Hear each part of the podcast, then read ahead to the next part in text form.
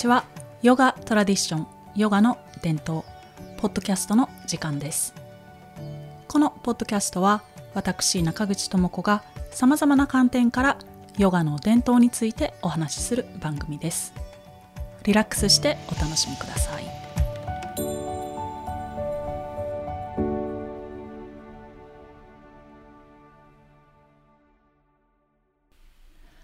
皆さんおかげさまでこのポッドキャストも1年間配信することができました。今月8月より2年目に入ります。このポッドキャストは師匠バカバンの教えに基づいて配信しています。師匠からの教えがなければ流行りのネタを探して表面的なことを喋っていたかもしれません。私にとってのポッドキャストとは伝統的な教えが土台にあるからこそ真剣に向き合って続けていけることの一つです。また、毎月の配信を楽しみに聞いてくれていたり、生徒さんや知り合いにシェアしてくれたりと、聞いてくれている方がいるから配信にも熱が入ります。はい。本当にありがとうございます。暮らしの中でヨガをより身近に感じていただけるように、また、ヨガの伝統の素晴らしい教えをたくさんの方に知っていただけるように、今後もいろいろとお伝えしていきたいなと思っています。今回のポッドキャストでは、ヨガと高野山のつながりについてお話ししてみたいと思います。私は和歌山出身ですが、首里狩りを始めるまでは高野山のことを気にしたことはあまりありませんでした。伝統的なヨガに出会って初めて、そして師匠バガバンに出会って初めて、自分が生まれ育った和歌山にヨガの教えがあることを知りました。師匠に学びながら1年、2年、そして5年、10年と時が流れるにつれて高野山が宝の山であるということがどんどんわかるようになってきました。私が高野山でリトリートやワークショップ、養成コースを開催している理由は、シュリカリの教えであるインドの密教と高野山に根付いている日本の密教が同じルーツを持っているからです。高野山での体験と学びによってヨガがとっても身近なものになってヨガの本質そのものに触れることができると思っています。ヨガといってもいろいろな流派があります。私が学んでいるヨガは伝統的なタントラ哲学に基づいているので伝統的なタントラヨガとも言われています。この伝統的なタントラヨガが密教の教えつまり空海の教えととても似ています。今日のお話を聞いてもらう前にいくつか頭に入れておいてもらいたいことがあって、えー、っと一つは伝統的なタントラヨガと空海の教えがとても似ているということ。もう一つは、えー、ヨガにいろいろな流派があるとはいえ教えがこうオーバーラップする部分もたくさんあるのでいろいろなあの流派のヨガと空海の教えも似ているということ。そしてまた空海の教えといえば真言密教ですがじゃあヨガって宗教って思う方もいるかもしれませんが、えー、その辺りを話し出すととても長くなってしまいます端的に言うとヨガは宗教云々ではなくヨガは人生の教えであって私たちの生きる基盤ですなので今日の話は宗教的なことではなくて文化的なお話と思って聞いてみてください。ヨガと高野山の話というのはポッドキャストで簡単に話せるような内容ではないですし密教の修行もしていない私が話すのは恐縮ですが、えー、自分の学びをシェアするという立場から話してみたいと思います。簡単な言葉で説明すると教えが縮小されてしまうし深く語ると分かりづらくなってしまう難題であるということを知りながら、えー、自分で決めたお題です。はい、えー、3つの視点から語ってみたいと思います。まず最初ですが、えー、皆さんヨガの教室に毎週通ったりスタジオでいろいろなヨガを受けたりされていると思いますがそのヨガのクラスで練習していることや先生が話していることなどが高野山では文化として存在しています。例えばそうですねヨガのポーズの名前やヨガの教えを述べ述べる用語などこれらは高野山を観光していて建物や仏様の説明書きなどを見ているとあれこれはあのポーズの名前だねと一緒それと同じだねというのがあったりします。また普段のヨガクラスの前後でマントラを唱えられている方もいると思いますが高野山では同じようなマントラがどこからともなく聞こえてきたりします。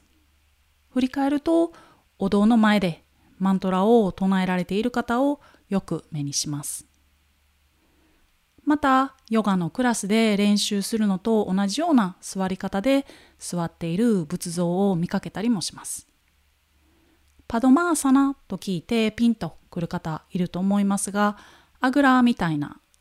あの座り方でそれぞれの足がもう一方の足の上に乗っている座り方ですね。結構レベルの高いヨガのポーズです。このパドマーサナの仏様も多いですよね。それからあとはそうですね。またクラスによっていろいろかと思いますが最後にゆっくりシャバーサナで休む時間があると思います。でこの時の気持ちいい感覚これを高野山で感じたりもします。ヨガのクラスで味わっているあの瞑想の時間とも言いましょうか。高野山に行ったことがある方はわかるかと思いますが高野山そのものが瞑想の地だなと経験された方もいると思います。このように私たちが普段のヨガの練習で経験していることが高野山では伝統的かつ日常的な文化として存在しています。逆を言うと私たちは普段のヨガのクラスで高野山プチ体験をしているということですね。イメージで捉えるとしたら高野山を大宇宙としたら普段のヨガクラスは小宇宙とでも言いましょうか。この2つの宇宙の中身は同じです。はい。では、えー、別の視点からまたヨガと高野山のつながりを話していきたいと思うんですが、えー、私たちがこうヨガの教えを学ぶ時にインドのサンスクリット語で書かれた概念や世界観を学びます。そして私たちが空海の教えを学ぶ時日本のサンスクリット語で書かれた概念や世界観を学びます。でもちろん日本語で、えー、これらの教えを学んでいくわけですがこのインドのサンスクリット語と日本のサンスクリット語の言語の仕組みはとても似ています。何が似ているかというと文字の形が似ていたり母音の並びや子音の並びも似ていたり母音と子音の組み合わせ方も似ていますそして単語は読み方が同じだったり少しだけ違ったりしますもちろん単語や文章の意味するところも似ています。まあ、あの専門的で複雑なことは横に置いておきましょう。えー、誰もが理解できることは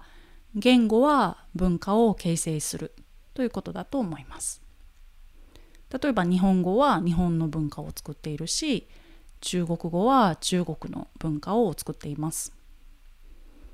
ということでえー、ヨガの世界と空海の世界は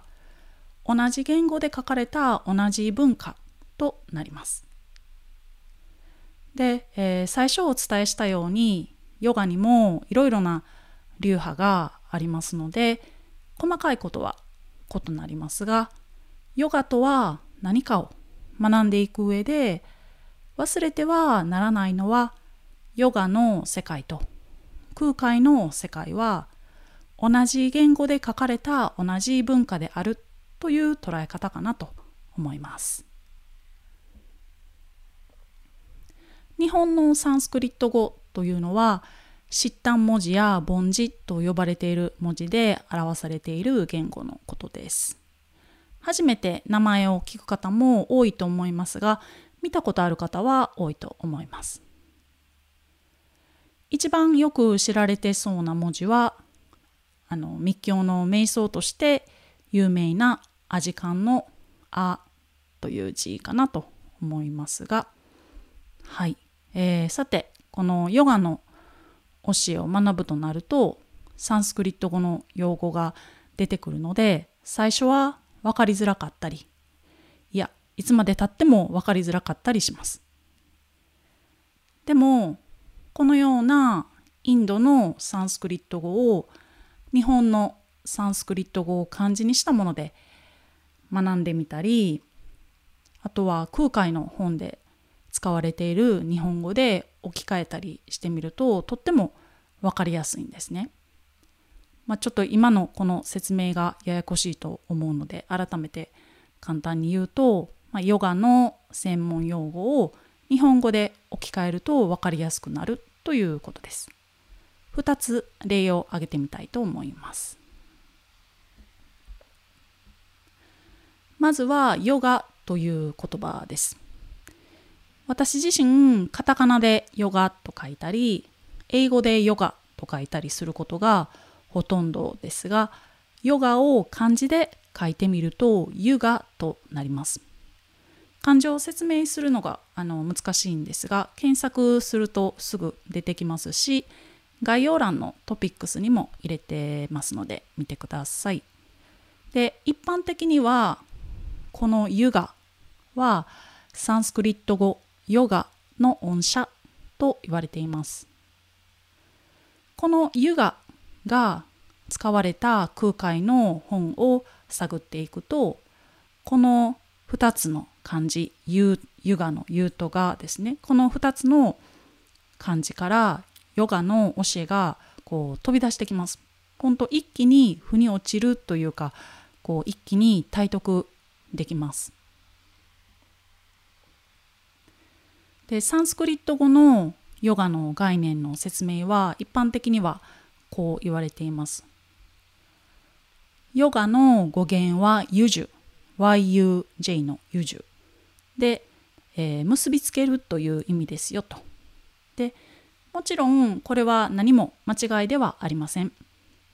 でもこの説明だけで終わってしまうと私の経験ではなんとなく異国の文化に触れているっていう感じでした。でも空海の「ユガ」という言葉を通した学びを続けていくと結びつくという概念をきちんと理解できるようになっていくんじゃないかなと思います。では、えー、次に「ムドラ」という言葉です。ヨガのまあ専門用語でよく聞くと思うんですがこれはヨガといえばあの人差し指と親指で丸を作るこうチンムドラやチニアナムドラっていうのがイメージとしてあると思うんですがハンドジェスチャーとも説明されたりしています。手とか指である形を作って何らかの象徴性を持たすものです。でシュリカリのクラスではあの合唱をみんなしたりしてると思うんですがこの合唱っていうこのムドラが入っていますよね。でこのようなムドラっていうのは、えー、日本語では漢字で書くと「陰」となります。印鑑の「陰」ですね。だからカタカナでこう長々と説明しなくても漢字の「陰」という字でムドラこのムドラの世界観を一瞬で捉えることができるんじゃないかなと思います。えー、この「ユガ」とか「イン」というあの言葉について今簡単にお話ししましたがこれはヨガをサンスクリット語で学ぶ必要がないということではなくて漢字で学ぶことによってまた日本の伝統的な言葉で学ぶことによってインドのサンスクリット語で説明されるヨガの世界への理解が深まるということをお伝えしたくてお話ししました。もう少し大きな視点で言ってみると日本の文化を知ることによってインドの文化との共通性が分かってヨガの教えが普遍的なものになると。だからヨガの教えの真髄へ入っていけるという流れになりますでなぜ文化の普遍性を知ることでヨガの教えの真髄へ入っていけるのかはてなという方もいるかもしれませんが、えー、これは経験してもらうと絶対みんなわかると思います。はい。ということで、えっと、2つ目お話ししてきたのはヨガ用語と空海用語。これらは同じ言語で書かれた教えなので同じ文化であるということでした。私たちは馴染みやすい文化でヨガを学べるというとてもラッキーな立場にいると思います。では、えー、このような言葉を通して空海はどんな世界観を私たちに伝えてくれているのかというところですね。えー、空海の教えそれは空海は私たちに深い心の世界を見せてくれているということかなと思います。私たちがこの肉体を持って生きている世界は自分が想像する以上に自分が五感で体験している以上に素晴らしいものであって尊くてだから自分の命も尊くて生きていることはとても美しいことであるとこういうふうに話すと当然の教えのように感じる方も多いと思います。空海はこの美しい世界をありとあらゆる手段で例えばマンダラや梵字や密教の宝具や経典などを通して詳しく教えてくれています。ここで最初の話に戻ってヨガのクラスが小宇宙高野山が大宇宙と観察してみると私たちがヨガのクラスで一体何をしているかというと単に体を鍛えたり柔らかくしたりするのではなくてヨガとは自分の命を敬って幸せに生きていくことを気づかせてくれる実践であるということになるのかなと思います。さて私自身伝統的なヨガを学ぶ前に哲学的なことにも興味を持ち始めていたのでヨガスクールでの課題本にもなっているようなヨガスートラやハタヨガプラディピカまたウパニシャッドなどを少しかじってみましたマントラも先生が教えてくれて自分で唱えたりもしてみましたでも伝統的なヨガを学んできた今となってはその時の経験ってなんか中身がなかったなって思います。なんとなくエキゾチックな用語を学んで新しい扉を開いたような気がしていただけで実は何一つ現実的ではなかったなと思っています。学びが決してなかったわけではないんですがヨガといえばパタンジャリとかヨガといえばチンムドラといったような固定観念をまずは捨ててゼロに戻って学びを積み重ねてヨガの経験を積み重ねていった方が教えをより現実的に受け止めることができると実感しています。私たち日本人のヨガの一般的な学び方は西洋で流行っているヨガスタイルを追い続けたり次から次へと新しく誕生するヨガを追い求めていたり自分の腕や足を部品のように使ってあの手この手のテクニックで伸ばしたり酷使したりといろんなヨガや新しいことに飛びつけば飛びつくほどアイデアやテクニックではヨガを学べない。そう心で分かっていても新しい情報に飛びついてしまう。悲しいさが。でも私たち日本人はとてもラッキーだと思います。ヨガの教えを学ぶ近道が日本にあるからです。空海の教えを学ぶことでヨガの本質に近づくことができると思います。はい。では最後にちょっとまとめていきます。ヨガと高野山については深く話せばとてつもなく深くなると思うので今回は外枠だけ語ってみた感じになったと思います。ざっくり3つお話ししました。1つ目にヨガのクラスで練習していることが高野山に文化として存在しているということ。次にヨガの世界と空海の世界は同じ言語で書かれた同じ文化であるということ。そして最後に空海は私たちに心の世界を見せてくれているということをお話ししました。ヨガと高野山を結びつけて落ち着いて学び始めるとヨガは生活習慣となり文化となり人生になっていくと思います。